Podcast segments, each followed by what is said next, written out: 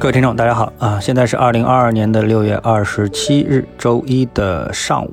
好，那么在今天的节目之前呢，我想给大家做一个预告。就是在六月二十八号的晚上八点啊，我将给大家带来一场直播。那么从消息和技术两个角度，啊，对下半年的投资机会啊做一个展望。那感兴趣的朋友呢，可以先关注我喜马拉雅的账号。六月二十八日晚上八点的时候呢，点击我的头像上的正在直播就可以进入啊，期待在直播间里和大家不见不散。那么今天呢，我们想跟大家讲一讲啊，这个美国股市呢，在上周五是出现了一轮大幅的反弹，指数呢，标普是走到了三千九百点以上这样一个位置。那么这样的一个大幅反弹原因是什么？那么我们投资者呢，应该说特别关心的就是这个反弹对我们的 A 股市场啊，到底有什么样一个影响？那么今天呢，我们早晨呢，就把这样的一个课题来跟大家呢交流一下。首先呢，我们先来研究一下啊，这个美国股市啊，在上周五它为什么会出现这么一轮大幅的反弹？那么这股反弹的幅度到底有多大呢？那我们知道这一轮啊，美股是从四千一百点以上的位置，那么一直下跌，下跌到三千六百五十点左右。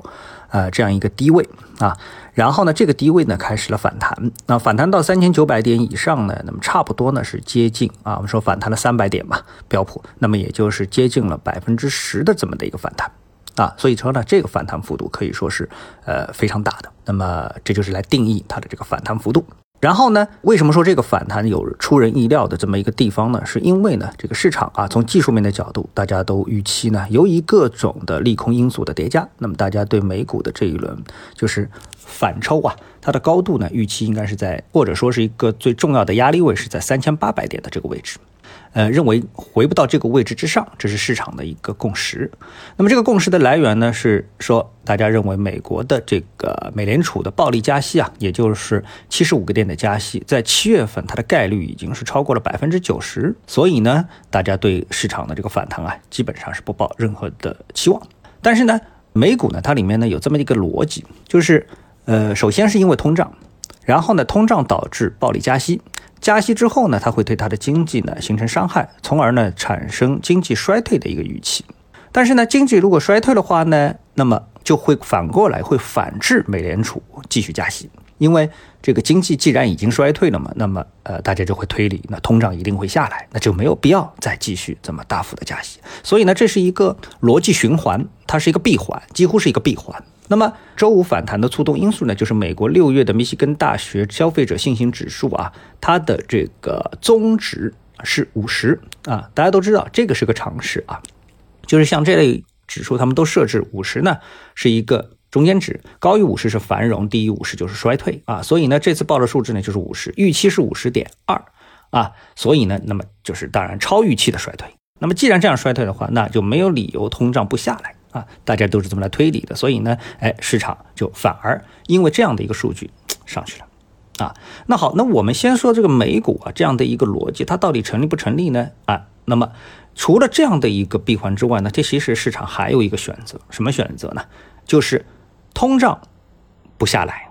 但是经济又衰退，那么这个呢就叫滞胀，就是经济停滞，同时通胀高企，这其实是一个最可怕的一个情况。但这种情况会不会出现呢？在一定的时间跨度当中是很有可能实现的。为什么？因为这次啊，就是大家都知道，嗯，欧美的这个通胀啊，是由于俄罗斯和乌克兰的战争导致的资源和能源的这个价格啊不断的抬升所造成的这么的一个情况啊，由这个短缺所造成的。那么这种短缺它要解决的话，很有可能或者大家的共识是说，俄罗斯和乌克兰的战争只要结束，它的通胀就下来。所以呢，和它加息不加息啊，其实关系呢，很多人认为它关系并不很大。所以呢，一个是通胀高企，另外一个又拼命加息，最后导致的很有可能的结果就是把美国经济直接给砸趴下了，这才是大家最担心的一个事情。所以呢，目前这个阶段，美国的这个股票市场啊，它的走势可以说有一点波诡云谲啊，不是很正常。就是整个市场多空双方的预期，呃，都是比较混乱的。好，那么这样的一个混乱的美国市场跟我们 A 股有什么关系呢？哎，这个就要谈到我们最近一段时间啊，这个美股和 A 股它市场表现的。首先，我们两分两点说啊，第一就是说这两个市场表现是不是保持同步？这点显然不是的，基本是美股在跌，A 股在涨。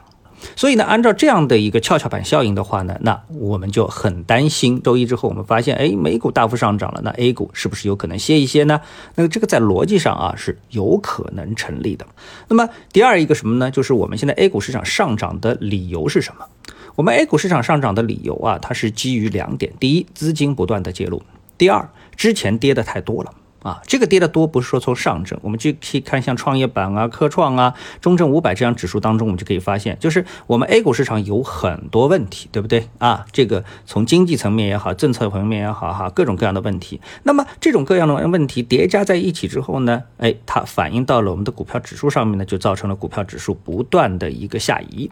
但是任何的利空，我们其实说啊，它都可以给它一个价钱。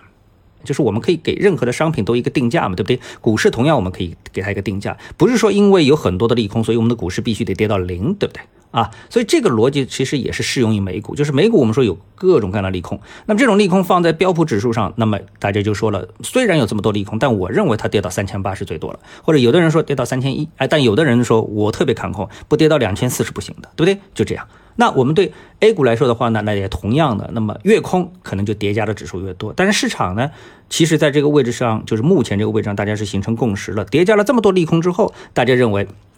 我们已经把所有的利空都消化掉了啊，市场只能上涨不能下跌，因为再大的利空也已经不可能比以前的利空更空了。所以在这种情况下面，我们的市场实际上是因为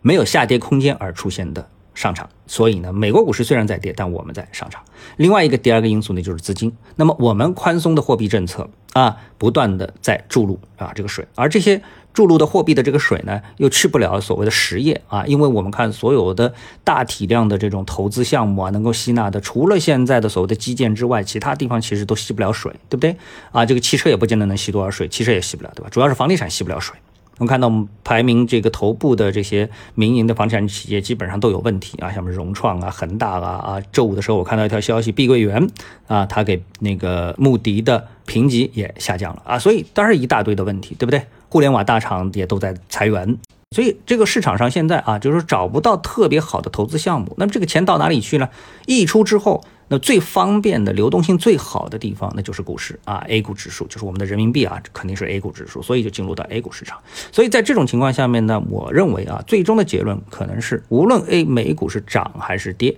我们的 A 股市场目前是没有做空信号的，它将继续保持一个上涨的趋势。我认为这还是一个最大概率的。好，那今天的节目呢就到这里，我们下次的节目时间再见。